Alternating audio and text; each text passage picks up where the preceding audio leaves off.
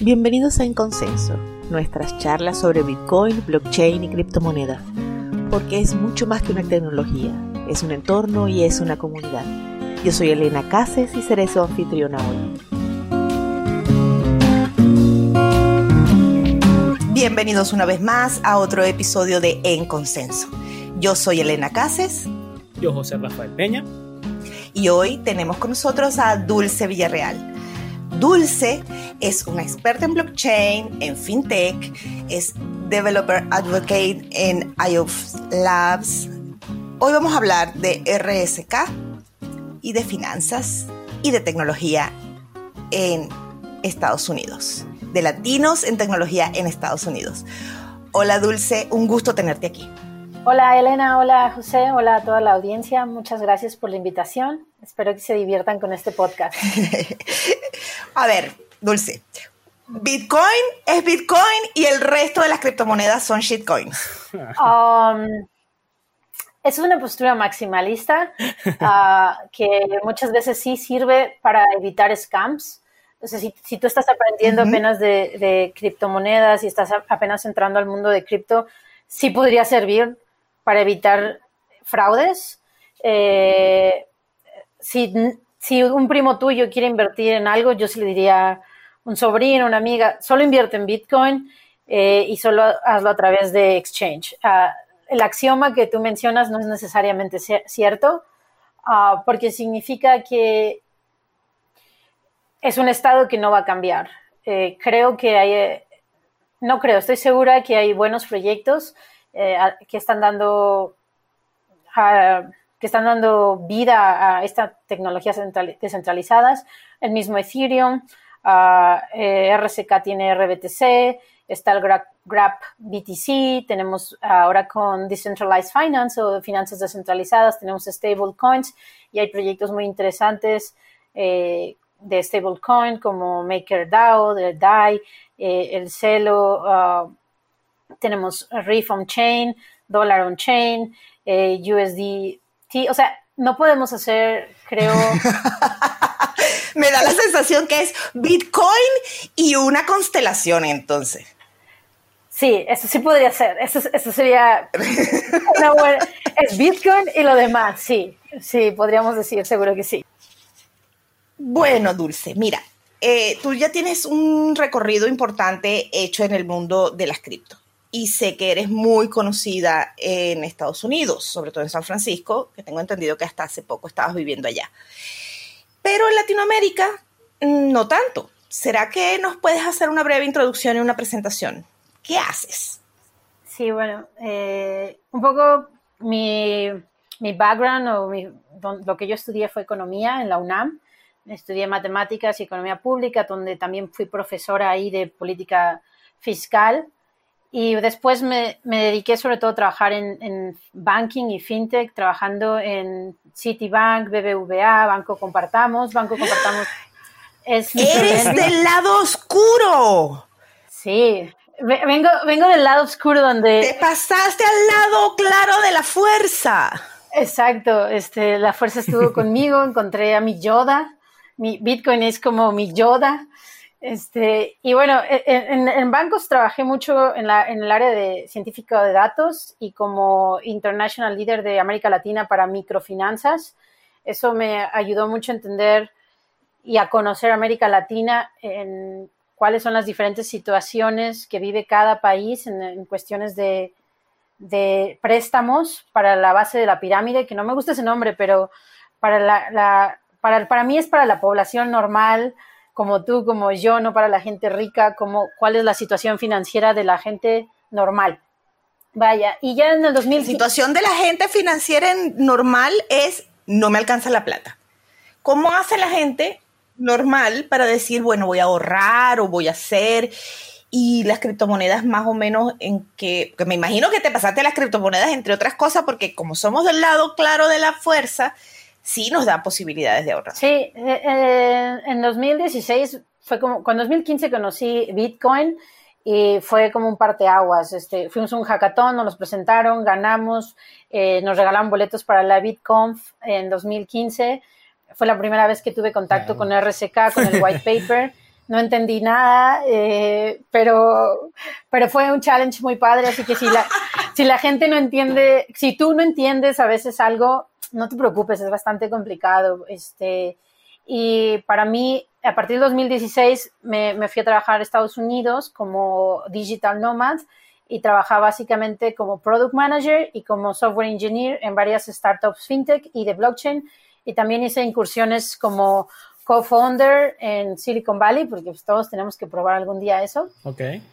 Y para mí en el 2015 fue, fue un parteaguas eh, conocer Bitcoin, porque para mí era evidente todos los beneficios que podía traer a América Latina, porque para mí uno de los mayores problemas que tiene la región es la corrupción y la pobreza, ¿no? Entonces, para mí como científica de datos en ese momento, cuando pienso en Bitcoin, pienso wow, es una super database o una base de datos abierta, descentralizada, donde podemos ver todas las operaciones y que además de cierta manera respeta tu privacidad, ¿no? Porque es eh, seudónima, ¿no? No tienes que hacer un know your customer como en un banco. Entonces eso me, encantó en un principio y yo creo que... se están haciendo grandes esfuerzos para que el Know Your Customer esté del lado de las criptos también. Hay que hacer la salvedad. Y las stablecoins y, y algunos bancos y algunos gobiernos están ah, dedicando grandes esfuerzos y mucho capital. Increíble lo de esta, esta semana, lo de China, lo de Libra, eh, tenemos stablecoins, este, muchísimos proyectos de stablecoins son padrísimos, MakerDAO, Celo, Riff on Chain, Dollar on Chain, uh, ah, USD, USD dólar, o sea, hay muchísimos y creo que eso es lo que va a permitir, eh, en economía decimos la velocidad del dinero, cuando aumenta hay un mejor flujo de la economía, si se mueve más rápido el dinero, mejora la economía de todos, ¿no? Es un indicador. Y entonces yo creo que las criptomonedas también van a permitir que se mueva el dinero más rápido, ¿no? Eso es un hecho evidente. Y por otro lado, creo que sí te empodera estoy segura que te empodera el hecho de que algo sea descentralizado, que sea abierto y público, que no controle necesariamente un banco o un gobierno, eh, sino que sea completamente libre y con unas bases tan sólidas como todos sabemos de que tiene cripto y Bitcoin, de, criptografía, de matemáticas, de algoritmos. Entonces, básicamente todo esto se sustenta y dices, bueno, ya no dependo de un banquero, ¿no? O ya no dependo de alguien para enviar dinero. Yo misma eh, envío dinero a, personas, para no contar mucho, porque la privacidad es importante. Eh, envío a través de bitcoins, envío dinero a, todo Sudamérica, a México, y llegan, llegan minutos, llegan segundos casi, casi. O sea, tú mandas la transacción y mandas el transaction hash y la gente lo puede ver y ya no se espera de ser confirmado y ya está, ¿no? Entonces, obviamente que nos empodera, porque no, si eres tú migrante, imagínate que tú eres venezolano y migras a Estados Unidos y no tienes un Social Security Number, no vas a poder abrir una cuenta para mandarle dinero a tu, a tu viejita, a tu abuelita, a tu familia a Venezuela, o, o si tienes un grupo de developers que están trabajando en Argentina, tú les puedes enviar Bitcoin sin que haya ningún problema, ¿no? Sí, en teoría es así. Y la realidad es que hay un montón de gente que se pierde esa oportunidad simplemente por desconocimiento o por temor. Aquello de que la gente, eh, el Bitcoin tiene la desventaja de que se basa en el dinero y la tecnología, que son dos cosas de las que nadie sabe mucho, nunca. Eh, es, una apuesta dura de, remontar. Sí, totalmente. Bueno, yo, yo tengo una frase que, no sé de dónde la leí, no la escuché, perdón si no cito a la persona, pero dice, blockchain es todo aquello que de teoría de juegos que los economistas no entienden, todo lo de criptografía que los matemáticos no entienden y toda la parte de computación que los ingenieros no entienden. Entonces es tan complejo y además las personas que crearon la tecnología son estas mentes brillantes, empezando por Satoshi Nakamoto, y después también tenemos a Ethereum con eh, Vitalik, eh, en RSK tienes a Sergio Lerner, que son unos genios eh, de la computación y de la criptografía, pero a veces estos genios cuando construyen estas herramientas, pues nunca pensaron en que mi abuelita o tu mamá o la tía o un niño de 8 años, ¿cómo lo va a usar? ¿no? Y entonces creo que esa es la, ese es el siguiente reto de, de criptomonedas, es cómo hacer una UX o User Experience o experiencia de usuarios buena con seguridad, ¿no? Ese es el trade-off. El trade-off es como lo que dejas de, tener para tener otra cosa, ¿no? Si tengo más usabilidad, tengo más riesgo. Entonces, eh, estamos trabajando en eso como developers y como gente de... Página página de, estamos construyendo. Estamos Gracias por su paciencia. Sí, eh, eh, sí, sí, eh, proyecto en construcción. Y, además sabes que es muy importante que, toda la gente se sume. no importando que no tengan, tengan perfil técnico, creo que es cuando la diversidad, cuando más gente se une a esta tecnología, es cuando de verdad puede crecer, ¿no? Porque a lo mejor un músico se le puede ocurrir algo que a mí como economista o a ti como tu locutora no se te ocurrió porque cada, cada cabeza es un mundo, como decimos en América Latina. Entonces, entre más gente entre al ecosistema y, y entender cripto, más poderosa va a ser esta herramienta para empoderar a, otras personas, porque lo que, lo que tenemos eh, hoy en día es la posibilidad de una tecnología que puede disrupt, que va a ser disrupción en la parte de inclusión financiera y que nos va a permitir eh, libertad financiera, ¿no? Economic freedom. Y bueno, esto es para, para que esto pase necesitamos construir más herramientas, productos, eh, llegar al público correcto, con el lenguaje correcto, por eso necesitamos eh, periodistas, gente de marketing. Entonces, creo que nos necesitamos a todos y también necesitamos a todos para evitar scams, ¿no? Porque hay mucha gente mala, como en todas las tecnologías, ah, pero estoy contenta de, que hay mucha gente buena que, no está en el lado oscuro, ¿no? También. la verdad es que la capacidad que tienen los estafadores de migrar se la envidio, de verdad. Ojalá los gobiernos, nosotros mismos, la población tuviera la capacidad de escalar los, eh, los proyectos a la velocidad que los scammers escalan los y, suyos. Y además, por ejemplo, es, una cosa maravillosa. Si te fijas, por ejemplo, estos grandes genios que construyen los proyectos más importantes de blockchain, eh, muchas veces no tienen las soft skills. Soft skills como las habilidades suaves eh, de, que tienen los estafadores, ¿no? Los estafadores te envuelven con un, con un lenguaje que la gente entiende, que la gente común entiende. Entonces, como como hablamos esta parte de que la gente en América Latina vive, pero más que vive, sobrevive con escasos recursos que tiene, cuando le hablan bonito al oído, con, promesas de que se va a hacer rico, la gente cae muy fácilmente. Entonces, mi sugerencia sería, vayan a exchange reconocidos, eh, sigan este tipo de podcast, si les gustó el podcast, pásenselo al amigo, a la amiga, y, volvámonos evangelizadores del lado bueno para que protejamos a, la gente que está aprendiendo de los scams. Creo que eso es nuestra tarea diaria como evangelizadores todos un poco. Sí, sí, este, yo creo que eh, allí hacemos todos una fuerza importante. Ok, vamos a aprovechar tus conocimientos. Vienes del lado oscuro. Eso quiere decir que tienes conocimientos del lado oscuro de la fuerza. Que una de las cosas que le pasa a Bitcoin, justamente, es que pareciera ser una construcción, no sé si aplicar la palabra ingenua, naive, de lo que es la economía. Primero se creó la moneda, que era la moneda de los nerds, eh, se fortaleció, ya más o menos conocemos un poco la historia, y de repente empezaron a surgir, pareciera que los banqueros lo descubrieron y entonces empezaron a agarrar todas las herramientas que ya se estaban usando para los bancos y para inversiones y para y estamos hablando de futuro y estamos hablando de DeFi y estamos hablando de colateralización de multicolateralización todavía esa palabra no me sale muy bien. Está difícil no este, multi, sí bueno necesitamos un mote para eso. Este algo así como DeFi sí algo así. Ajá. Em, empezaron a surgir todas esas herramientas que yo no sabía que existían. Cuando yo entré en Bitcoin una de las cosas que me encantó fue el tema cyberpunk.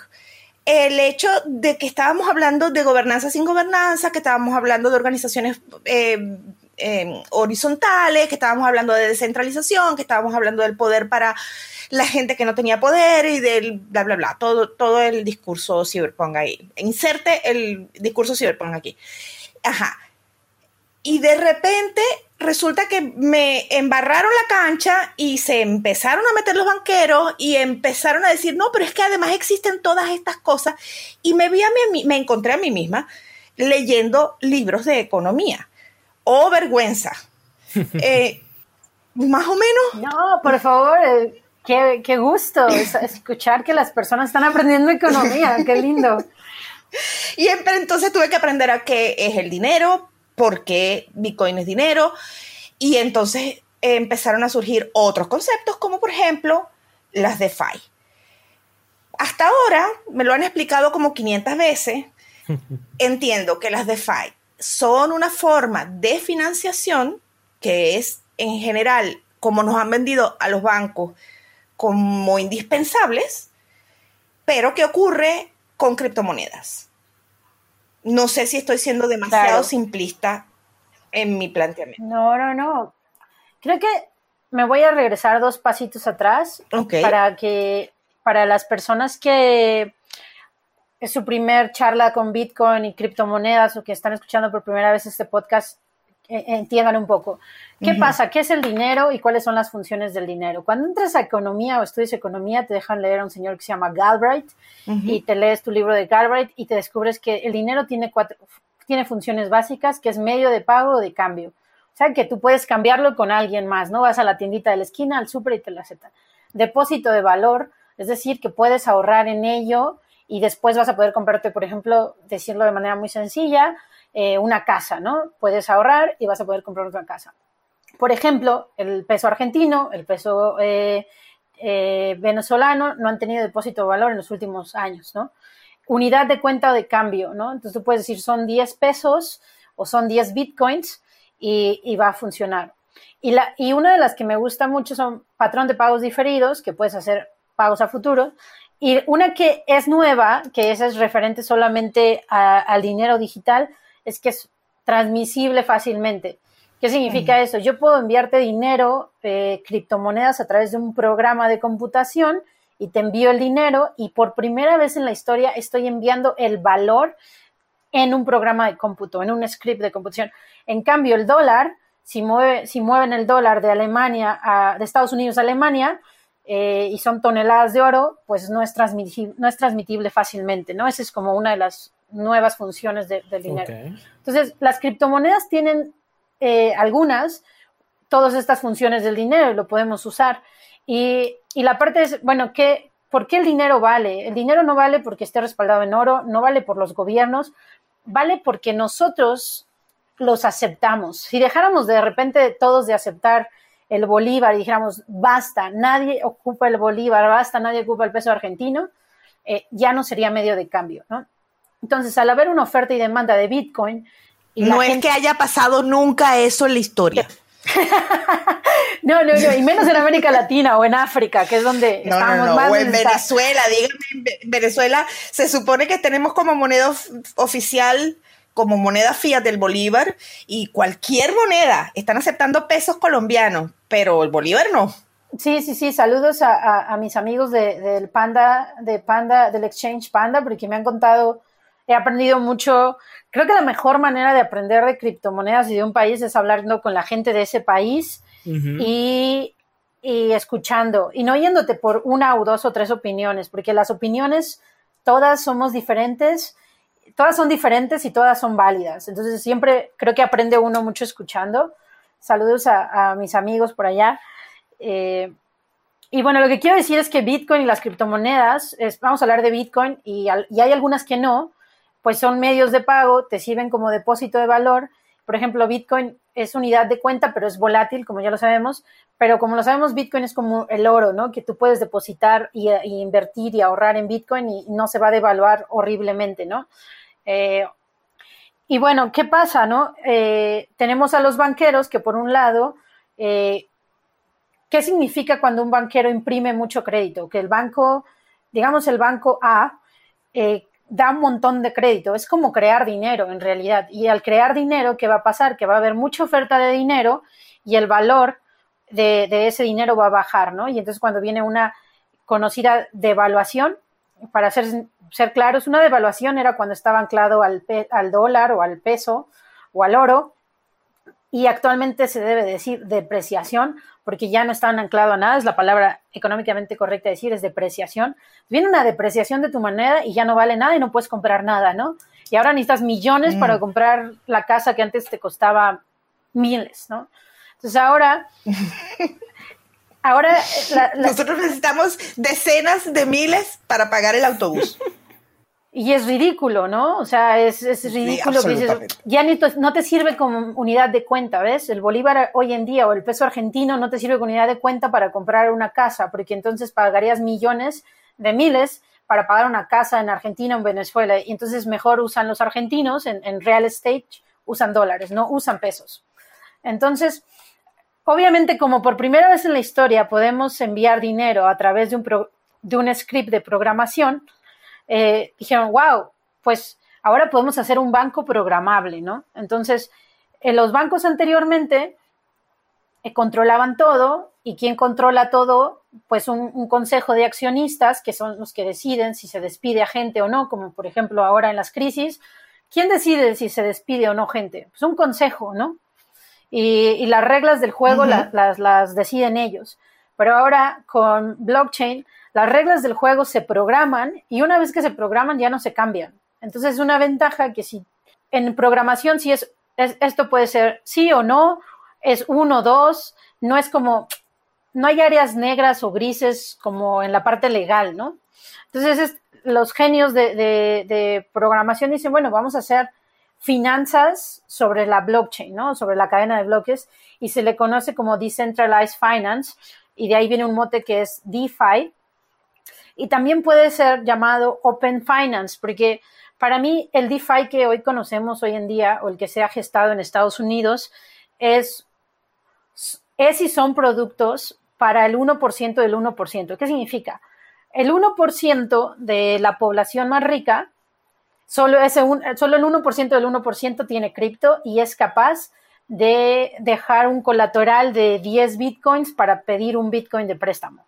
Entonces, si yo le digo a, la señora que hace comida y vende comida que para pedir un préstamo tiene que dejarme bitcoins, una ni tiene bitcoins, ni sabe cómo usarlo, eh, ni, ni, lo va a hacer. O sea, entonces estas DeFi hechas en Estados Unidos, en Manhattan, en New York, por los traders de, de, Wall Street, no aplican para México, no aplican para Venezuela, no aplican para Centroamérica, no aplican para Argentina y no aplican para África. Entonces, creo que lo que debemos de pensar es si está bien aprender de lo que están haciendo en otros países. Yo que he estado de nómada digital en Estados Unidos, sí es importante aprender qué están haciendo, pero no siempre querer tropicalizar, o sea, como hacer copy-paste y medio lo arreglo y lo hago, ¿no? Tenemos que sentarnos a decir cuál es la realidad de América Latina y entonces crear productos y servicios financieros sobre las blockchains abiertas, tienen que ser blockchains abiertas, porque creo que es la única manera en que vamos a, empoderar, como lo dijiste, Elena, a los que no tienen nada, ¿no? Que era esta filosofía de los cyberpunk. Ahora, en finanzas descentralizadas hay varios tipos de, niveles de descentralización, ¿no? Una es, digamos, Central Finance es el banco decide, un, un board eh, decide todo, deciden qué tasa de interés te cobran, si quieren te la suben, si quieren no, si quieren te la bajan. Eso y si quieren desaparecen como con tu dinero, que eso sí pasa, ¿no? y han, han generado crisis como la del 2009 por meter acciones basura dentro de acciones muy buenas dentro de los portafolios, ¿no? Con Decentralized Finance tienes un nivel donde va a haber empresas que van a tener tus public key y dices, oye, si tienen mis llaves privadas, pues no lo veo muy descentralizado, ¿no?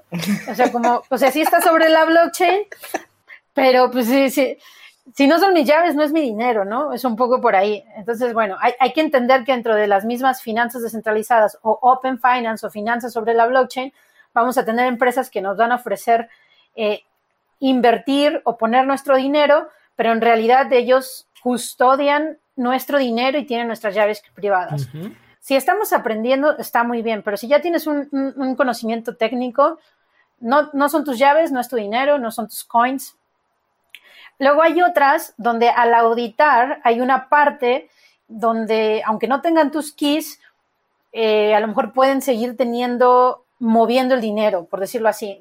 Eh, y hay, hay finanzas completamente descentralizadas que son las que se están construyendo, creo, para que absolutamente nadie eh, pueda tocar tu dinero. O sea, porque al finalmente con tu, con tu signature, con tu firma, es lo que permite mover el dinero. En el caso de, de Bitcoin se llaman UTXO, entonces, yo, tú, tú firmas que esos UTXOs o UTXO se puedan mover a la wallet de otra persona. Entonces, ya cuando se mueven, pues ya no son más tuyas y ya no tienes como eh, propiedad sobre ello. Dulce, una, y bueno, yo creo que ahora... Disculpa que te interrumpa, una consulta de los grupos de DeFi que has mencionado. ¿Me puedes dar algún ejemplo de la última, la mayor descentralizada? Más descentralizada. ¿Cuál sería hoy en día? Uf, ahí oh, hay muchísimas. Ah, yo creo que eh, Compound es una de las que son más viejas y, están trabajando en ello. Ah, sería interesante hacer un, análisis sobre esto. A, bote pronto no te puedo decir ABCD, pero puedo, podemos hasta escribir un artículo juntos al respecto. Eh, pero, por ejemplo, Sí, sí, o sea, yo, yo te lo consultaba era porque eh, justamente, como mencionas, hay una como un rango en descentralización de cada proyecto.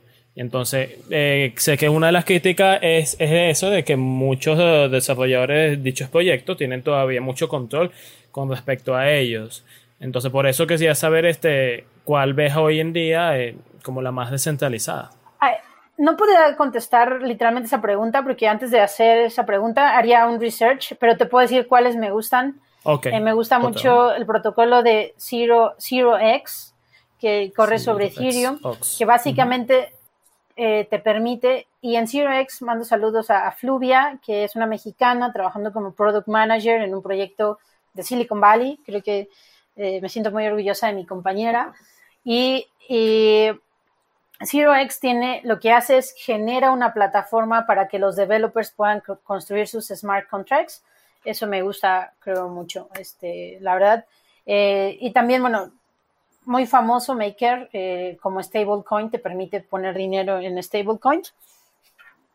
Y ahí tenemos a los dos Marianos de Maker que, cualquier día. Aquí tengo. Con lo de Maker me acaba corriendo otra pregunta. Dime. ¿Qué opinas en Maker sobre los nuevos colaterales que han agregado? Por ejemplo, más que nada me da la curiosidad de agregar otro stablecoin como colateral de Maker para su DAI, pues. ¿Qué opinas de eso? Mm, es complicado porque creo que es complicado por dos cosas. Necesitamos, ah, para mejorar, siempre necesitamos probar nuevas cosas en general en la vida. Necesitamos salir de nuestra zona de confort.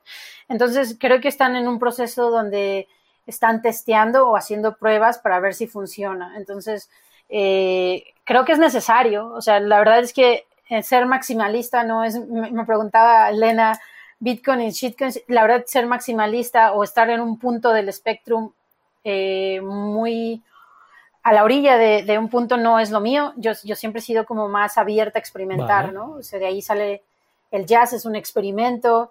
Bitcoin es un experimento donde pusiste todas las, todas las herramientas de muchas disciplinas juntas. La comida fusión. A mí me gusta experimentar, entonces creo que vamos a ver los resultados de esos experimentos en los siguientes años. Buenísimo. Y en todo caso, si la cosa no camina bien, aprenderemos una manera en cómo no se hacen las cosas. Siempre va a ser buena la experiencia. Sí, exacto. Sí, sí, sí, eso, eso es bueno. Y en stablecoins, también ahora que, lo, que tomaste el tema, eh, me parece muy interesante eh, cómo a partir de Libra, eh, yo en, de, de, Libra hice unos meetups allá en San Francisco para leer el white paper y todo, eh, Libra fue como el caballo de Troya, ¿no? Porque a partir de Libra, todos los bitcoiners y gente dura de blockchain decíamos, no, no, no. Pero la verdad es que a partir del anuncio de Libra, mucha gente conoció de Bitcoin y criptomonedas, ¿no? Entonces eso me gustó mucho. Y ahora con lo de China, eh, ah, creo que también se viene una nueva era de eh, cripto, es como se, es como se dice en español, CDB, CDB, Eh, Crypto Banks, Cryptocurrencies. Algo así. Bueno, es, C- CBCD, bueno, en inglés es Crypto Bank. Monedas digitales de bancos centrales. Sí. Ah, Eso es lo que más o menos creo que es. Sí, en inglés es, es, Crypto Banks, Cryptocurrencies uh, o Central Banks, Cryptocurrency. Y bueno, esto es muy interesante si, si, si creo que va a pasar, porque como economista, imagínate que tú eres dueño del Banco Central de cualquier país. Entonces ahora te dicen, ¿qué crees? Tienes un nue- una nueva herramienta para ver cómo se mueve el dinero, porque es lo que te permite una blockchain, es una database, una base de datos, y, y tienes una herramienta para tomar y poner dinero casi de manera automática. Entonces, obviamente que si eres banquero central, dices, wow, esa tool está increíble. Creo que al principio los reguladores y los banqueros centrales y los bancos en general dijeron, no, no, Bitcoin es del demonio. Pero en primera lo dijeron porque no entendían nada, ¿no? O sea, porque, por ejemplo, JP Morgan, JP Morgan de repente dijo, no, no, este Bitcoin y criptomonedas nunca, y a los dos meses salieron con, con Quorum y su criptomoneda. JP, JP Morgan, saludos a mis amigos de JP Morgan. Sí, luego su criptomoneda y ahorita reciente y que vamos a darle servicio a casas de cambio de Nueva York. Exacto. relajado, pues. Pues al principio, al principio los bancos centrales, por ejemplo, en el caso de México tenemos a, ay, olvidé el nombre, eh, a- eh, Agustín Carsten, que decía, no, no, no, no, Ajá. y te decía, no, Bitcoin es para ah, esos, este, para la dark web, para, para cosas muy malas, ¿no? Y entonces, en realidad, no entendían nada, no entendían nada, y, y- no los culpo por no entender, es bastante compleja la tecnología. Y entonces sí, sí hizo un estigma sobre las criptomonedas y específicamente sobre Bitcoin, pero ahora ya nos damos cuenta que Bitcoin es una herramienta para trazabilidad porque, porque te permite ver dónde se está moviendo cada pedacito de Bitcoin, ¿no? Eh, Entonces, este, Ajá. si eres un banquero central y le das una herramienta nueva para poder controlar la política monetaria, pues es casi un sueño, ¿no? Imagínate, China dice, wow, voy a poder saber qué coin está usando cada quien en dónde todo el tiempo. Entonces también hay un, va a haber un control masivo eh, y muy fuerte de los gobiernos hacia los hacia las personas y nada de que no pagues impuestos. Lo que corresponde es insertar el meme del banquero malévolo frotándose las manos con risa malévola. Realmente, como herramienta de control, las criptomonedas pues, tienen muchísimo potencial. Sí, eso es el miedo de todos los cyberpunks. Estaba escuchando que se quieren hacer scores de reputación, donde imagínate van a hacer una blockchain o una, una base de datos, donde van a obtener los datos de, de todo tuyo, de social media, uh, de banco y de tu comportamiento para tener una identidad completa. Entonces es como todos los sueños de los cripto, de los cyberpunks, los banqueros dicen, ajá, lo voy a utilizar para controlarte y los gobiernos Exactamente. Y vas a Exactamente. y vas a perder tu privacidad, ¿no? Y, y totalmente es, al final la, cadena, la tecnología es una herramienta y se puede usar para el bien o para el mal. Y voy a dar un ejemplo. La gente que dice que Bitcoin solo es utilizado para malas cosas, uh, también pueden leer artículos donde Bitcoin, y gracias a uh -huh. ingenieros que están estudiando Bitcoin, han podido desmantelar redes de pornografía infantil, redes de tráfico de humanos. Eh, pueden leer un artículo de Daya que salió apenas hace poco, eh, eh, de Bitcoin Argentina, de la ONG, que dice, bueno, eh, gracias a todo esto, eh, a, a, las a, las amabilidades de, de, la cadena de bloques, podemos, podemos seguir uh -huh. el rastro de estas personas malas que estaban traficando con seres humanos y haciendo pornografía infantil y capturarlos. Entonces, como toda herramienta se puede usar para el bien y para el mal.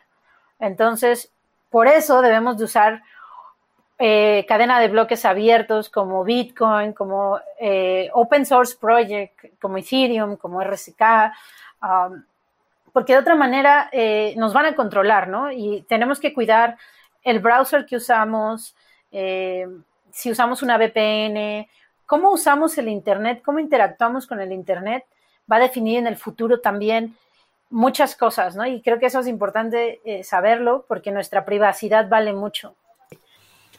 Bueno, entonces la siguiente pregunta que toca es RSK. ¿Qué es RSK? Mm, bueno, para los que no sepan, eh, RSK es, un open source project eh, que depende o que está impulsando IOV Labs. IOV Labs es una organización que busca eh, como misión y visión la inclusión financiera, la libertad financiera y la equidad eh, financiera para todos en todo el mundo, donde sea. Bueno, entonces RCK es el primer proyecto que surge y RCK es, es la primera plataforma de Smart Contract, o contratos inteligentes construida sobre la criptomoneda más segura del mundo, que es Bitcoin, ¿no? Eh, entonces es Bitcoin y todo lo demás. Eh, el objetivo de RCK es no crear otra moneda eh, o otra shitcoin, sino más bien darle superpoderes a Bitcoin. ¿Cómo le da superpoderes a Bitcoin? Pues teniendo smart contracts y, pagos instantáneos y también haciéndolo más escalable. Para los que están empezando en el mundo del Bitcoin, si nos acordamos, eh, también Bitcoin o te permite hacer scripts o programas muy sencillos o primitivos, como pueden ser la Multisignature Wallet, que es una, wallet que está uh, que tiene, que, varias personas controlan, por decirlo así. Y también hay algo que se llamaba Time Lock Transactions, eh, que te permitía gastar tus Bitcoin hasta determinadas fechas. Pero esos eran los únicos eh, poderes que tenía Bitcoin. Y entonces eh, Sergio Lerner, de hecho que fue la primera persona en crear una Turing Complete o una blockchain que te permitiera hacer smart contracts, crea una moneda eh, en un proyecto de tesis que es llamado QuicksCoin y, y empieza a trabajar con esto de llamado Smart Contracts en el mismo año casi que, que Ethereum. Eh, si no mal recuerdo, Sergio Lerner eh, fue desarrollador o estuvo en la parte de Bitcoin Core y Sergio Lerner crea con Diego y otros tres founders, que es Gaby y Rubén, RSK que la, intención desde RSK es darle superpoderes a Bitcoin a través de, contratos inteligentes o smart contracts. Entonces, lo que hace Sergio Lerner, conociendo ya Ethereum, y si no mal recuerdo también lo auditó eh, también con otros eh, compañeros que se dedican a, auditar smart contracts, auditan Ethereum, Monero, se dan cuenta que, que no hay que inventar la rueda. Muchas veces eh, como dicen los gringos, hay que keep it simple. Y dice, ok, Ethereum es bastante bueno. Entonces, lo que hace Sergio Lerner es toma la implementación de Java o Java de la Ethereum Virtual Machine y entonces con eso eh, hace modificaciones y crean Rookstock Virtual Machine, que ahora tenemos una, una blockchain que es compatible con Bitcoin y con Ethereum y es increíble, es lo mejor de dos mundos, que es tener lo mejor de Bitcoin, que es el valor y la seguridad de Bitcoin, respaldada por, por todos los nodos que hay en todo el mundo, pero con las capacidades que tiene Ethereum. Entonces, básicamente, todo lo que puedas hacer en Ethereum lo puedes hacer en RSK el día de hoy. Y cualquiera puede desarrollar en la red de RSK, en el sentido de protocolo, así como cualquiera desarrolla en Bitcoin, o solo IOF Labs y sus empleados pueden desarrollar en RSK. Mm. Excelente pregunta, Elena. Em, la filosofía de Bitcoin eh, es la descentralización y que no haya una centralización. Siguiendo esta filosofía se crea Bitcoin y siguiendo esta misma filosofía se crea RCK. RCK, como mencioné, es un open source project o un, un proyecto de código abierto, lo cual significa que cualquiera puede escribir sobre él, es libre, cualquiera lo puede usar, replicar, eh, no pertenece a nadie. RCK es igual que Bitcoin, nos pertenece a todos. Entonces, actualmente lo que hace RCK o IOB Labs es da un financiamiento a RCK para tener desarrolladores pagados. Lo mismo que hace Bitcoin o otros protocolos, Ethereum Foundation, lo mismo. Pero el protocolo es, es abierto para todo el mundo y la invitación está a que todo el mundo pueda construir sobre RCK. La cosa suena tan maravillosa que me resulta insólito que no haya un montón de gente ya metiéndole los dedos a eso. ¿Qué es lo que está pasando? ¿Qué no está pasando eso? Buena, buena pregunta. Creo que lo... es que estoy muy curiosa, me parece maravilloso esto que esté funcionando y resulta que no está funcionando como me gustaría que funcione. O a lo mejor soy yo que estoy demasiado atorada. No, no, no, al contrario. Yo creo que es una, es una pregunta que yo también me hago. Mi, mi visión y mi visión en la vida es, es crear educación para todos, porque creo que la educación es, es un pilar fundamental para la humanidad, pero también la libertad, ¿no? Y voy a tomar el tema de libertad. Tenemos libertad de expresión, como por la que luchan todos los periodistas todos los días. Tenemos libertad financiera y en este sentido libertad financiera Bitcoin te da libertad financiera y RSK te permite crear eh, productos y servicios para todo el mundo. Entonces, las, tecnologías descentralizadas eh, nos van a permitir crear productos y servicios para todo el mundo pero para la inclusión financiera, no, tanto para el más rico como para el más pobre y de manera justa, nos van a permitir libertad. ¿Qué ha pasado? Que el centro de tecnología, los centros de tecnología o los hubs de blockchain y de Bitcoin están fuera de América Latina. Dulce, una cosita. Eh, has mencionado eh, que lo que más te parece interesante son las eh, blockchain abiertas. Este, ¿qué opinión o qué utilidad le consideras que tienen las cerradas o permisionadas? Mm.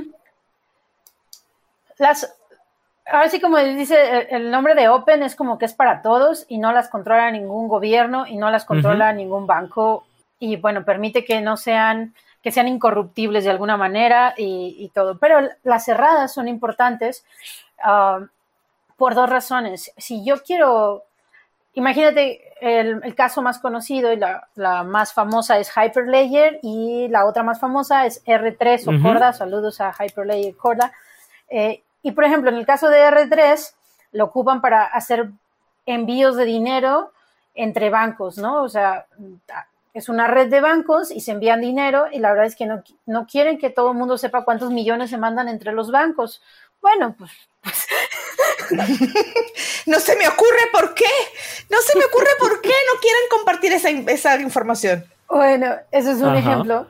Y además, eh, otro, otro ejemplo puede ser, a ver, tengo, tenemos una, supply chain, ¿cómo se dice? Cadena de logística. Oh, de suministros, sí, va bien. Eh, una cadena de suministros, ah, sí. Cadena de suministros, gracias.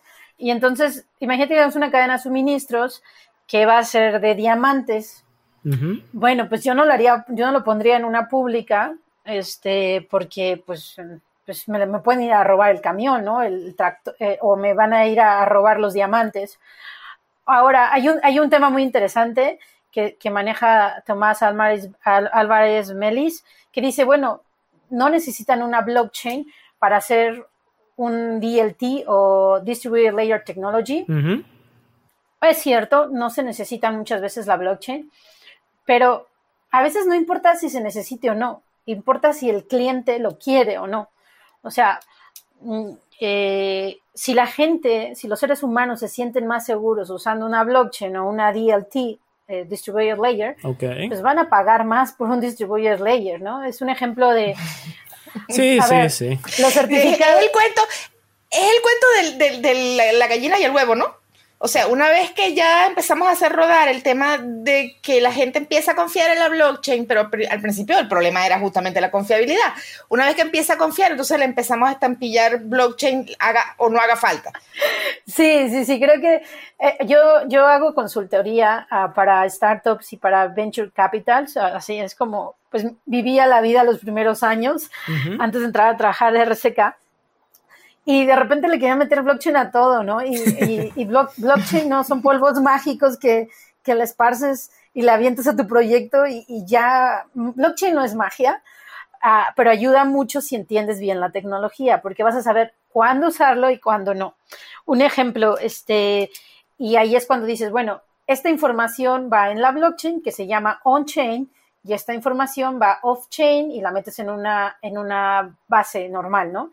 Entonces, este, creo que también eh, a mí me da risa cuando quieren meterle todo blockchain y les digo, no, no, o sea, pero esa es la adolescencia. Eh, eh, eh, José y yo comentamos ese tipo de actitud porque todos pasamos por ahí. Yo también hubo una época en que estaba así, que es más o menos como ser adolescente, que uno empieza y se le, da el hype hormonal y todo lo quiere arreglar a punta de, no sé, soluciones súper sencillas y súper obvias que como no, nadie más las vio antes que yo naciera. Bueno, esa es un poco la adolescencia, cuando empezamos a meterle blockchain a todo hasta, no sé, hasta los helados, todo el mundo tenía blockchain.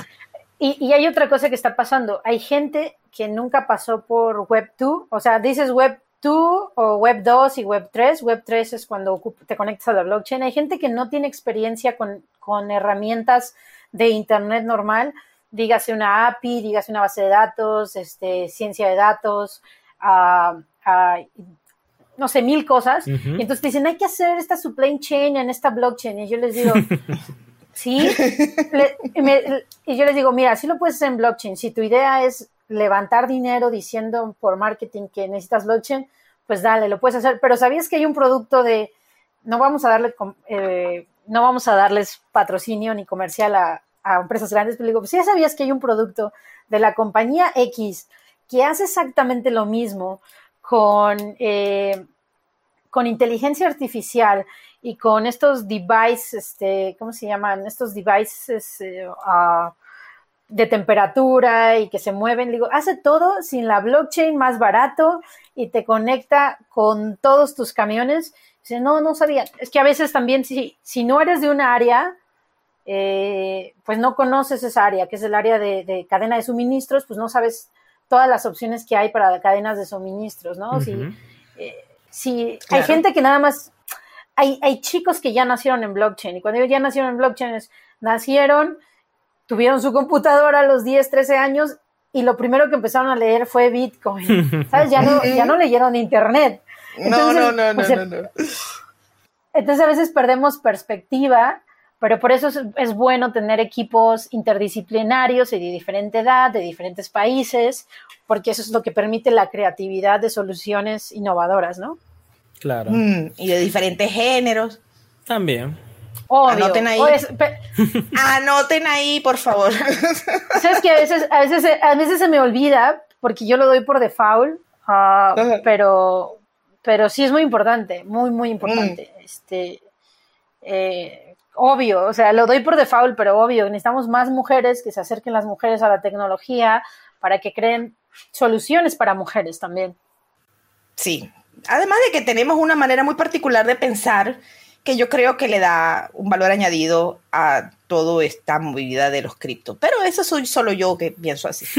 No, no, no. Yo creo que las mujeres somos, eh, somos algo que llaman en inglés eh, takers and givers, ¿no? Entonces creo que las mujeres somos givers las mujeres nos encanta dar, cuidar y a veces eh, nos tenemos una manera muy, muy particular de, ver las cosas y de hacer las cosas y coincido contigo que las mujeres a veces damos más porque es como nuestra forma de ver la vida, proteccionista, si quieres verlo así. Sí, un poco hemos sobrevivido a fuerza de organizarnos entre todas y colaborar, eso también transitamos los oscuros años de la eh, época victoriana y sobrevivimos. Wow. sí, sí, sí, sí. Bueno, pero hoy me puse dark. Pero hay muchas, hay, muchas mujeres en cripto y también lo que me gusta es que a pesar de que somos muy, muy pocas, eh, hay una hermandad muy fuerte. O sea, por lo menos con las mujeres que yo he tenido la oportunidad de, de trabajar y colaborar, hay una hermandad muy fuerte y nos ayudamos y nos respetamos y nos apoyamos. Y es muy bonito porque sí, es, triste que no haya más mujeres, pero es un tema de, que no hay mujeres en ingeniería en general, pero las pocas que vemos en el ecosistema nos apoyamos muchísimo y eso también es bueno, sí, son pocas, pero las pocas que hay, eh, hay una hermandad muy fuerte y eso me gusta. Sí. Sí, sí, a mí también. Además de que es un tema que no necesitaste, no, necesitaste que te lo explicara cuando lo, asomé. O sea, estamos todas muy sensibilizadas con el tema también. Ok.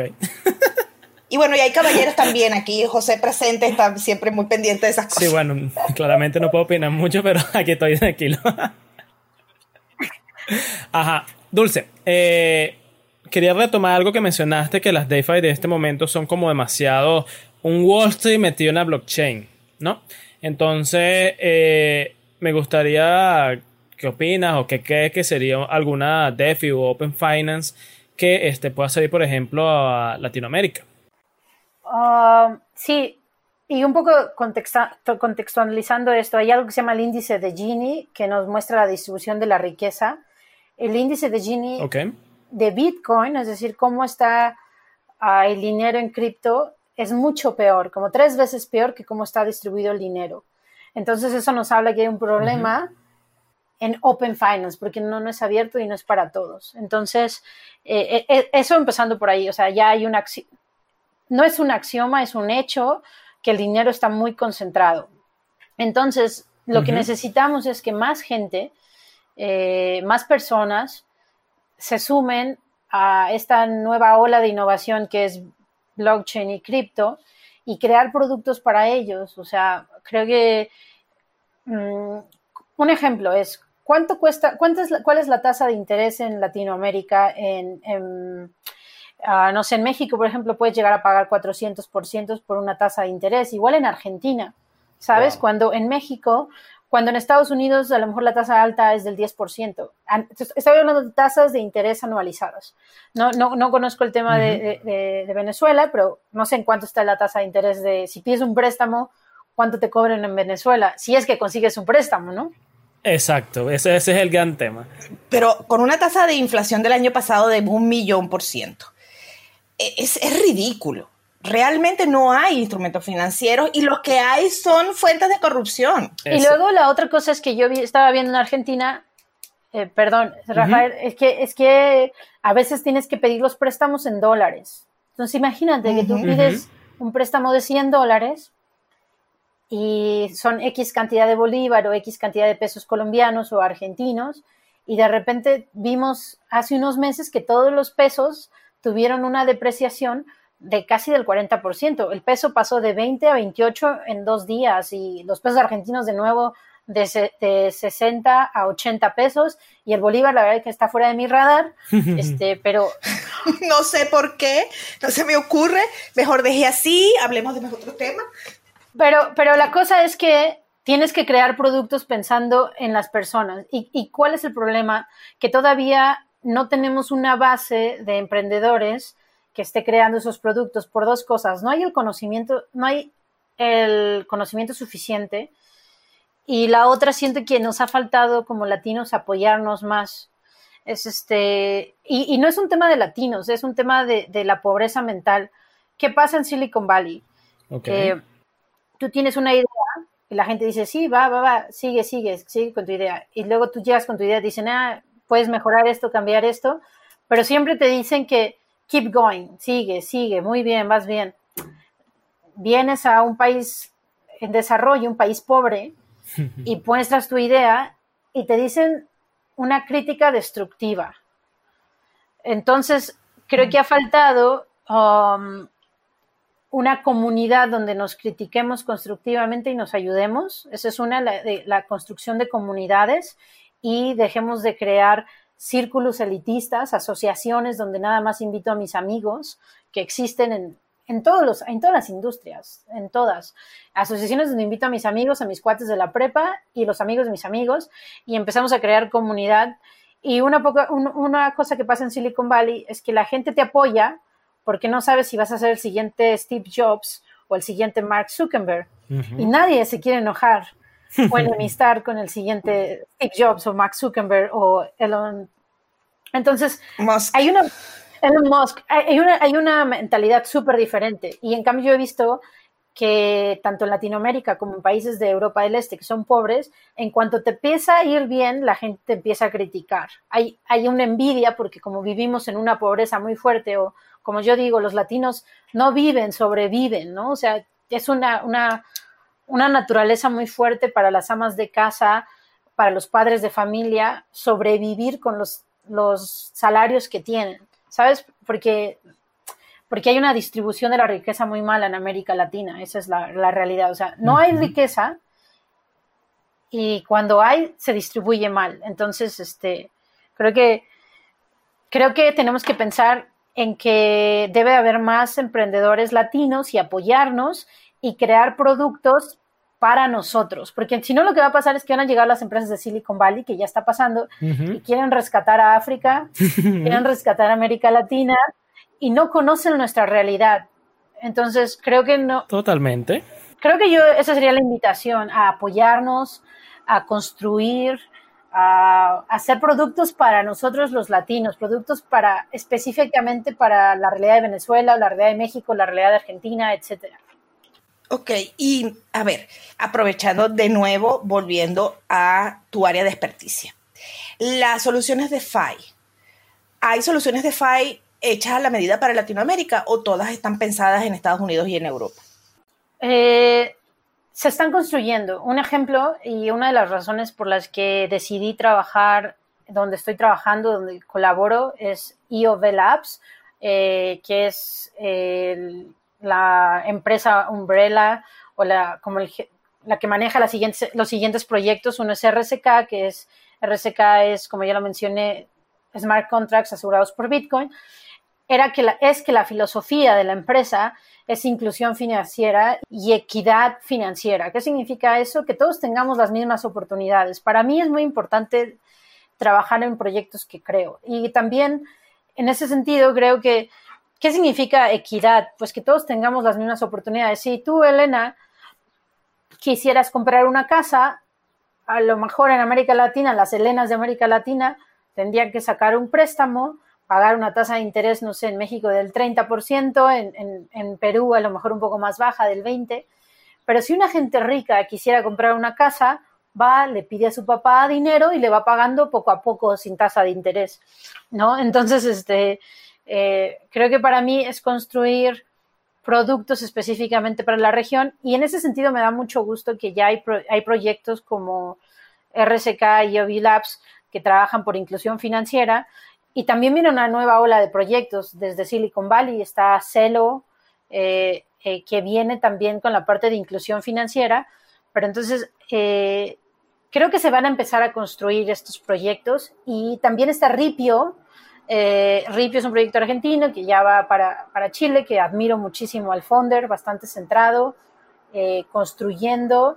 Es un proyecto latino que me gusta mucho, Ripio, creo que lo podemos seguir. Sí, sí, este, también sé que tienen presencia en México, si no me equivoco. Eh, desconozco cuál es su presencia en México. Eh, me he pasado más tiempo en Estados Unidos últimamente y viajando. bueno, entonces, hay productos de FI dirigidos y pensados para latinoamericanos y por latinoamericanos. Eh, futuros. Danos, eh, con esa habilidad que tienes de decir las cosas fáciles, dinos más o menos qué es un futuro dirigido en Bitcoin y eh, si hay algo de eso pensado en términos latinos. Mm, que yo sepa, no hay nada hecho para Latinoamérica. Este. Mm. Ah, por cierto, comercial, comercial. Si alguien quiere trabajar en DeFi para América Latina, eh, escríbanme a, Twitter. Ahí les voy a poner Elena a mi Twitter y para que empecemos a trabajar juntos en proyectos para DeFi para economías locales de América Latina. Eh, y yo soy como muy agnóstica a la tecnología. No siempre vas a necesitar blockchain. Podrías usar una API de de Visa o de Mastercard y si funciona, funciona. Yo creo que a lo mejor me van a tachar las personas de, no ser maximalista, pero para mí lo más importante es solucionar los problemas de las personas para que los latinos tengamos una mejor vida y oportunidades financieras. Y en cuanto a futuros, que son instrumentos ya para, para empresas corporativas o, o, pues sí, para gente rica, eh, ¿Qué es un futuro? Básicamente es una promesa de pago, es un contrato, así literalmente van en Google, le buscan futuro, es un contrato, ¿no? Entonces ese contrato dice, tú me vas a pagar tanto a este precio, ¿no? A, una fecha futura, como su nombre lo dice. Bueno, ¿qué pasa? Imagínate que, como yo comenté, ahora ya vas a poder meter esa información o ese contrato en, como su nombre lo dice, en un smart contract que ni son ni smart ni son contracts, pero son scripts programables. son scripts que son scripts programables donde tú puedes escribir una lógica de negocio con, ahora con Solidity en Ethereum o en RSK, escribes tu smart contract en Solidity y dices, bueno, a tal precio, a tal fecha pago esto. Entonces el dinero ya no va a estar en un banco como antes, ni respaldado por una institución financiera que te diga, ¿qué crees? Me lo gasté, ¿qué crees? Lo presté, ¿qué crees? No lo tengo. El dinero, en este, en este caso las criptomonedas, los RBTC en caso de RSK o los bitcoins o los uh, el Ether va a estar en un, en un programa de software. Entonces no hay manera, porque es inmutable, eso es lo que tiene, que es no hay manera, si tú lo programas bien, de que va, va, a cambiar. Entonces va a tomar la información de algo que le llaman gateways, gateways o Oracle, que básicamente son bases de datos externas con un nombre en inglés muy fancy, muy, muy, muy bonito. Es una base de datos externa a la que se va a conectar tu blockchain para tomar información y empezar a, a correr o a ejecutarse ese programa llamado Smart Contracts. Entonces, digamos, a tal fecha, cuando llegue el precio del petróleo a tal, a tal precio, eh, me pagas tanto, ¿no? Entonces, básicamente sería una manera sencilla, sin meternos en abstracciones, de cómo van a funcionar los futuros en smart contracts. Entonces, por primera vez en la historia, no va a haber middlemen. Imagínate, o sea, eso es lo importante, ¿no? No, hay middlemen. Y por tanto tendría que ser más barato, ¿verdad? Porque las cosas, mm. eh, como funcionan las cadenas de suministros, por ejemplo, algo muy básico como el frijol, a los, el frijol en México y no sé si la papa en otros países, imagínate que se lo pagan a centavos el kilo y luego tú llegas al supermercado, a Walmart o al que vayas y lo ves en 10, 20, 40, 50 pesos y dices, bueno, pero ¿por qué? Bueno, porque a los campesinos le están pagando centavos y toda la ganancia se queda en el margen comercial o marcón entre todos los middlemen. Pero si cortamos todos los middlemen, en teoría, y eso es, eso es importante. Los precios tienen que bajar porque las comisiones van a bajar. Esa es la idea. Y eso es mm. cuando la gente se va a empoderar también al tener productos y servicios con mejores precios y más eficientes. Espero que eso sea así, que lo veamos y que no sea una versión nueva de la adolescencia con una visión naive porque la experiencia nos dice que lo que realmente pasa es que los ricos se siguen haciendo más ricos y los pobres pues se quedan mirando para los lados. Sí, por eso necesitamos que, más gente aprenda blockchain y por eso es lo que me gusta de mi trabajo de enseñar blockchain mm. y enseñar programación. Necesitamos que más gente aprenda blockchain, aprenda a programar, aprenda en smart contracts. No es difícil, tampoco es fácil, pero cualquier persona puede empezar a programar. O sea, eh, es como leer y escribir, no te llevó un día leer y escribir, te llevó años, pero lo hiciste y lo haces de manera natural. Entonces, necesitamos que haya más emprendurismo social y más emprendedores del, que no sean del lado oscuro. Entonces, los invito, mm.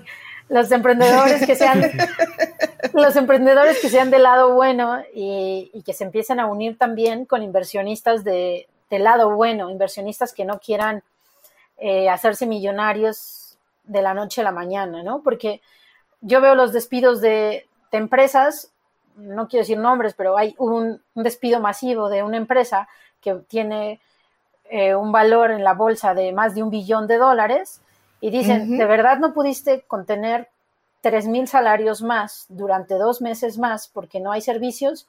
Solo porque tus accionistas no, que, no querían tener estos dos meses un reporte negativo los millonarios de estas empresas unicornios no pueden ni contar el dinero con las manos. No, tienen que pesarlo. Obviamente que por dos meses. Eh, sí, tienen que pesarlo, como los narcos, ¿no? así, Vamos a pesarlo porque contarlo ya de así. Entonces yo creo que a veces también es empoderar a la gente que no se crea capaz de ser emprendedora a que sí puede ser emprendedor. Mm. Y, y, sí se puede. O sea, creo que tenemos que cambiarnos el chip como latinos de solo pensar en que solo puedo ser empleado, a que también puedo ser, em, puedo emprender y puedo crear productos y servicios diferentes con modelos de negocios diferentes, donde no voy a, a poner una ganancia ante todo, ¿no? Sino a lo mejor el bienestar de un modelo de negocio sustentable para los próximos 10 años, que es como piensan los japoneses, ¿no? O sea, un poco viendo modelos de negocios diferentes, ¿no? Ok. Bueno, eh, ya tenemos el giveaway, el airdrops de la oferta de trabajo de Dulce. Y ahora eh, tengo entendido que tenemos otra, que es una charla. Vas a dar una charla ahora en los próximos días. Sí. Háblanos de ella e invita a la gente. Quisiera, con, junto con Elena Giralt uh, de Zcash uh, o Electric, Electric Coin, organizamos una serie de pláticas. Es una plática sobre privacidad. Creo que el mundo avanza muy rápido, la tecnología está cambiando tan rápido que tenemos apps, páginas web y tenemos que entender cuál es nuestra relación con el Internet, ¿no? Entonces hay unas charlas llamadas Nuestra privacidad, protégela, es para aprender sobre la crisis de privacidad en América Latina y cómo proteger nuestra privacidad.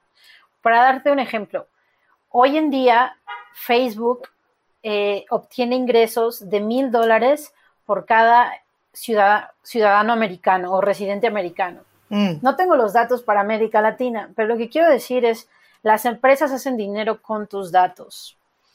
Y, tú vales, así que tú vales mucho, ¿no? ¿Y qué, es lo que vale? Tú eres único por varias razones. La manera en cómo interactúas con tu computadora es única. la manera en que tú piensas, cómo escribes, cómo hablas, qué, qué opinas. Eso es algo que nadie más puede recrear más que, ti, más que tú. Y todo eso lo, lo, capitaliza o lo monetiza empresas, sino tú. Y al rato, lo que puede pasar es que con esa data te pueden sugestionar muchísimo y entonces ya ha pasado el tema de Cambridge Analytica, que usan a las personas para hacer campañas y eh, manipular a la gente a través de, campañas políticas, ¿no?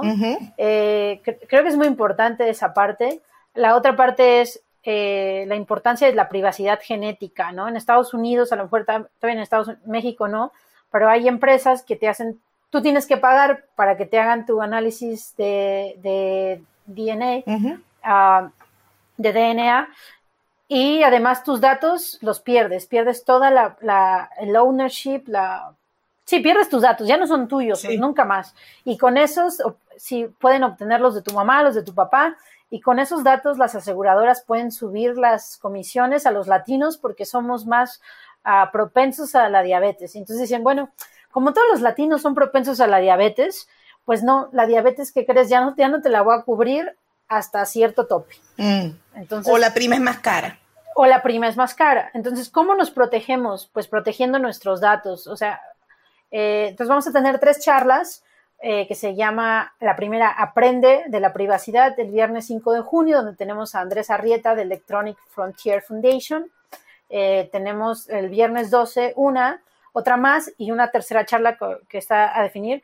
Vamos a hacer un video donde queremos que mucha gente nos diga qué piensa de la privacidad, por qué es importante y la idea es este, trabajarlo. Esto lo hago como una iniciativa desde Tequería, Techería es la organización más grande de latinos en tech en Estados Unidos y yo ahí es una comunidad horizontal, transparente.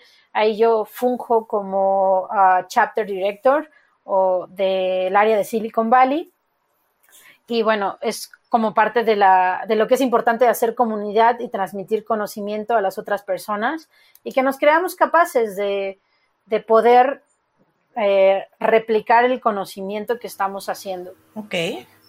Bueno, eh, el enlace a las charlas y los días que van a estar y los invitados y los horarios mm, lo vamos a poner en las notas del episodio para que estén pendientes. Eh, Dulce, de verdad nos quedó cualquier cantidad de preguntas pendientes. Yo quería hablar sobre la descentralización, quería hablar de los tokens no fungibles, queríamos hablar de las diferencias entre ellos y Bitcoin. O sea, hay mucho material todavía que hablar. Eh, te extiendo una invitación abierta para que en un futuro volvamos a sentarnos a conversar. Ha sido realmente muy educativo. Muchísimas gracias.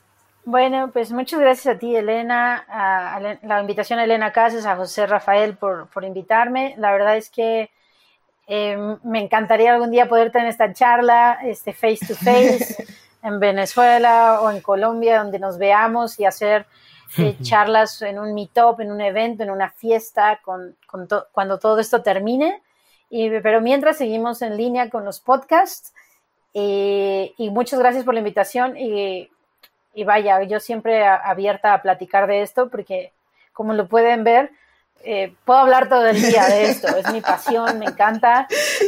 Creo que estamos ante, ante la posibilidad de por primera vez ver una tecnología que puede cambiar de verdad el mundo para los que menos tienen o con los que, o los que, los que nacimos con menos, vamos a poder hacer un mundo más justo a través de las tecnologías descentralizadas y las open blockchains. Larga vida Bitcoin. Muchas gracias. Larga vida Bitcoin. Y a los latinos, también.